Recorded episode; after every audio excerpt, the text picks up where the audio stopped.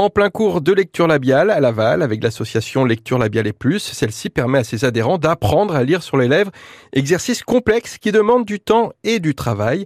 Maïté est adhérente et prend des cours, mais pourquoi? Alors parce que moi j'ai eu des tumeurs sur les oreilles, donc euh, j'ai perdu une oreille, j'avais euh, une trentaine d'années et j'en ai perdu une autre après 50 ans. Donc j'ai perdu une oreille en totalité, c'est-à-dire que l'oreille est vide, ils m'ont enlevé tout, les triers, enfin, tout ce qu'il y a dans l'oreille.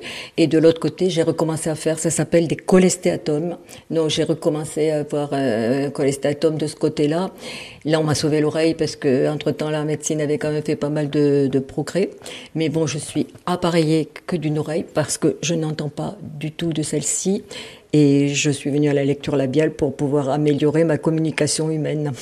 Et, et qu'est-ce que vous en tirez alors là du cours Qu'est-ce qui vous plaît ici Moi, j'arrive quand même assez bien à lire sur les lèvres, mais euh, j'en tire un profit parce que si vous voulez, quand vous êtes dans la conversation, euh, si vous manque un mot ou deux, euh, ben, vous arrivez très souvent à le lire sur les lèvres.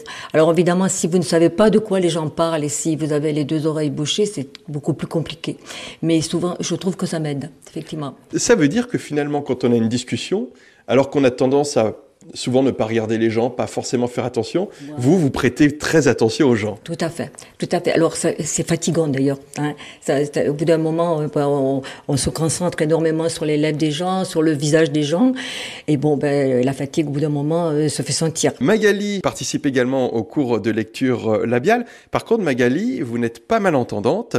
Pourquoi avoir décidé de participer à ce cours euh, Parce que je me dis tout simplement qu'on n'est pas à l'abri que ça nous arrive.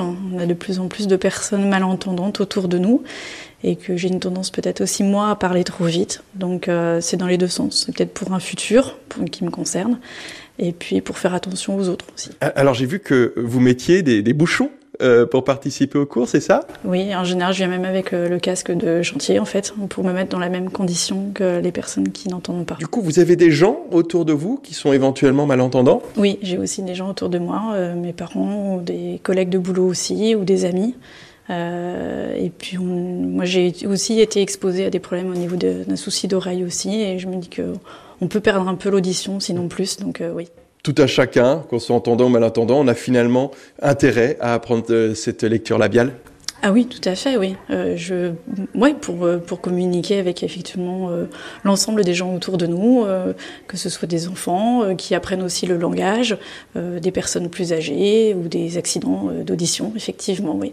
Que vous soyez entendant ou malentendant, n'hésitez donc pas à venir découvrir l'association et à participer vous-même au cours de lecture labiale. L'association vous attend à la maison de quartier d'Avenières à Laval.